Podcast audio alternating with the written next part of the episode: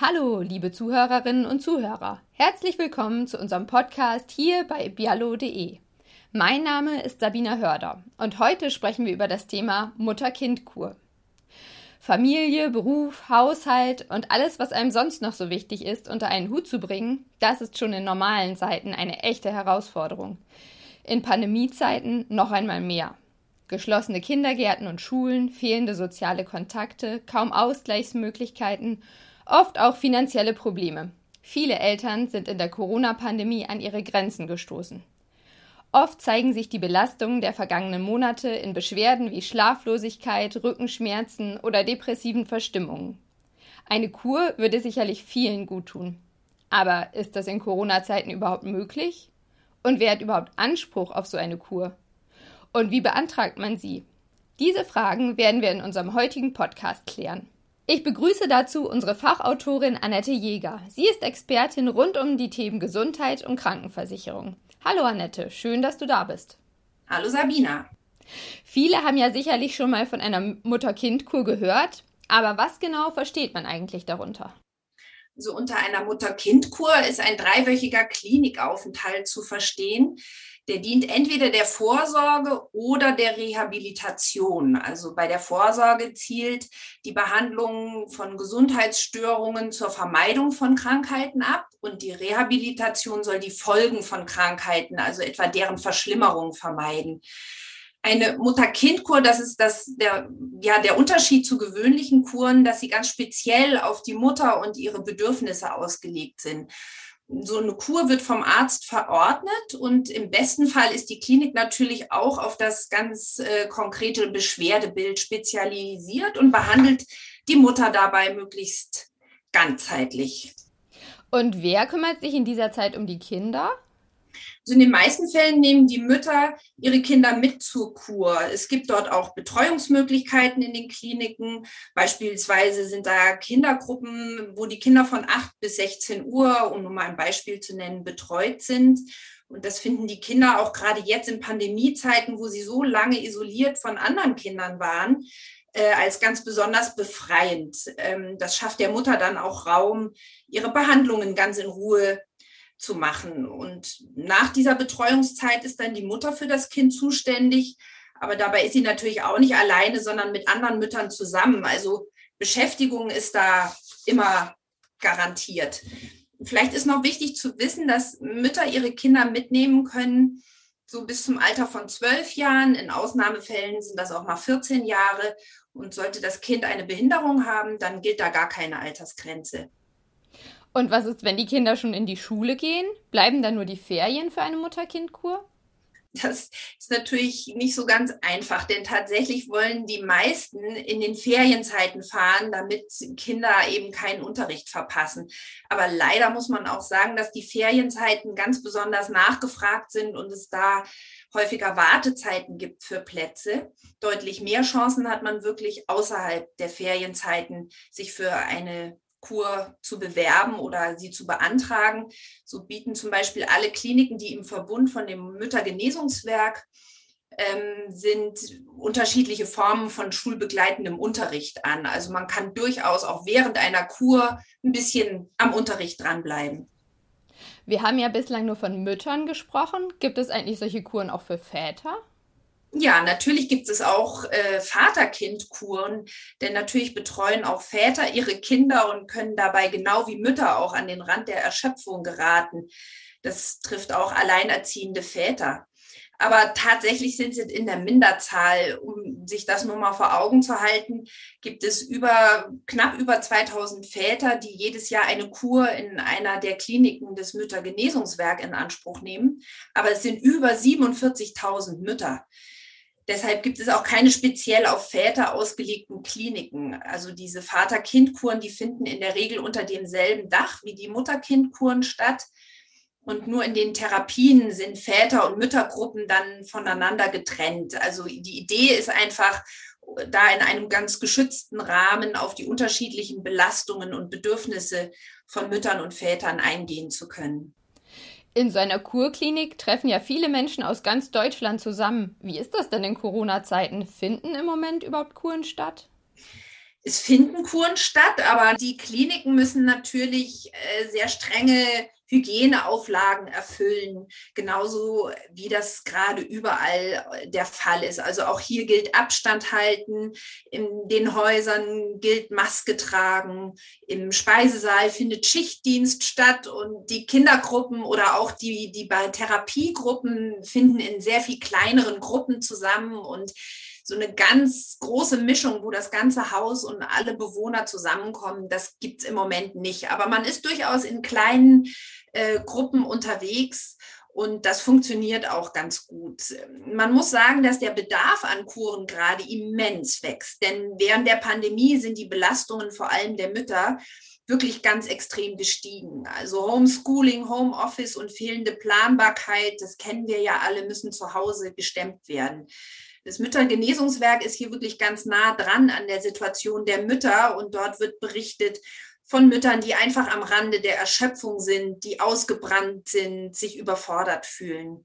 Deshalb wird dort auch geraten, nicht so lange in diesem Zustand zu verharren, sondern wirklich rechtzeitig sich um eine Auszeit zu kümmern. Denn wenn die Mutter dann wirklich schwerer erkrankt und längere Zeit ausfällt, dann ist der Familie auch nicht geholfen. Wie lange dauert es dann ungefähr vom Kurantrag, bis man tatsächlich losfahren kann? Ja, das ist jetzt so ein bisschen der Wermutstropfen an der ganzen Sache, denn im Moment können die Kliniken gar nicht voll ausgelastet werden, denn aufgrund der Pandemie sind also können nur weniger Kurpatienten aufgenommen werden.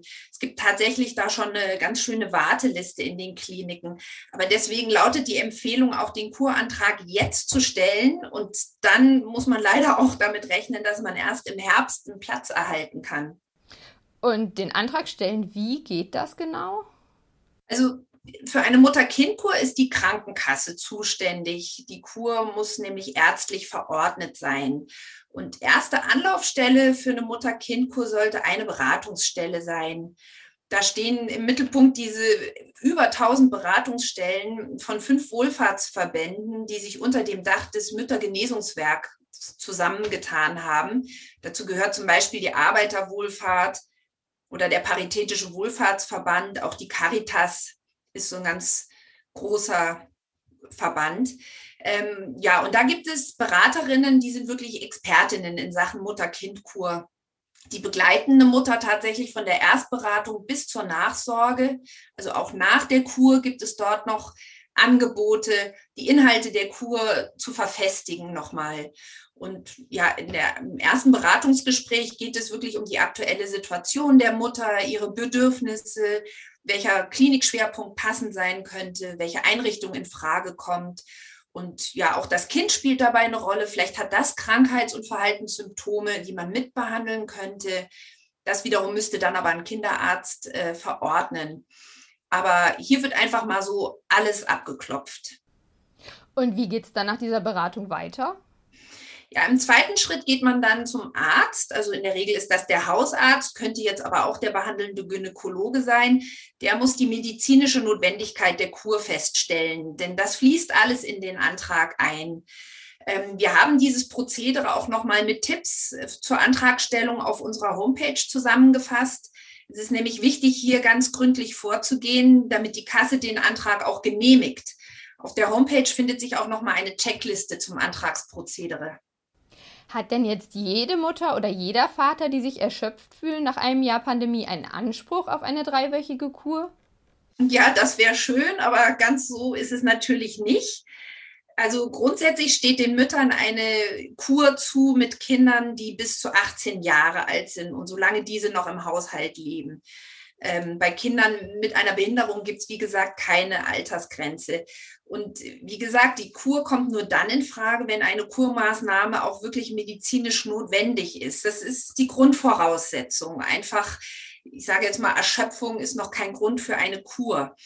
Aber bei den Müttern, die betroffen sind und für die eine Kur angesagt wäre, da kann man schon feststellen, dass der Dauerstress, der eben durch diese Mehrbelastung entsteht oder Mehrfachbelastung ist es eigentlich, nämlich Kinder, Beruf, Haushalt, bei einigen kommt auch noch die Pflege von Angehörigen hinzu. Das löst dann so in Summe über einen längeren Zeitraum eine Vielfalt von Beschwerden aus. Also das können Angststörungen sein, Schlafstörungen oder auch depressive Verstimmungen und oft kommen dazu eben noch körperliche Beschwerden dazu, wie Rücken- und Nackenprobleme oder eine Infektanfälligkeit.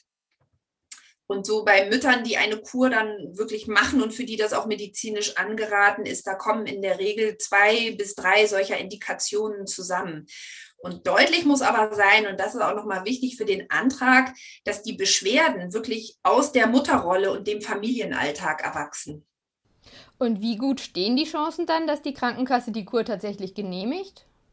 Das hat sich in den letzten Jahren deutlich verbessert. Also früher wurden mehr Kuren abgelehnt und aktuell gibt es bei den Anträgen, die über die Beratungsstellen des Müttergenesungswerks kommen, nur eine Ablehnungsquote von 11 Prozent. Und dabei kann man auch noch als Tipp mitgeben, sollte man eine Ablehnung erhalten, dann lohnt es sich da unbedingt nochmal nachzuhaken und Widerspruch einzulegen und genau auf die Gründe dieser Ablehnung nochmal einzugehen. Kann man sich auch nochmal an so eine Beratungsstelle wenden, die da gute Tipps haben, wie man da nochmal argumentieren kann. Möglicherweise kann man auch nochmal mit seinem Arzt reden. Und das ist dann in der Regel erfolgreich auch so ein Widerspruch. Also laut Statistik sind das zwei Drittel der eingereichten Widersprüche, die dann erfolgreich sind. Kann man sich eigentlich aussuchen, wo man die Kur macht oder bestimmt das die Krankenkasse? Die Patientinnen können hier ihre Wünsche natürlich äußern, wo sie hinwollen. Und wichtig ist dabei aber, dass die Klinik nicht nur schön gelegen sein soll, sondern es geht in erster Linie wirklich um die Beschwerden, die behandelt werden sollen. Und die Klinik muss auch wirklich dem Beschwerdebild entsprechen und darauf spezialisiert sein. Die Auswahl an Kliniken ist wirklich ziemlich groß.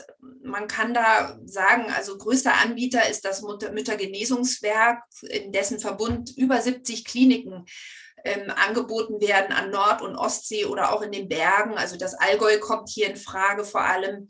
Wir haben auf unserer Homepage auch nochmal Links zusammengetragen, wie man eine passende Klinik findet.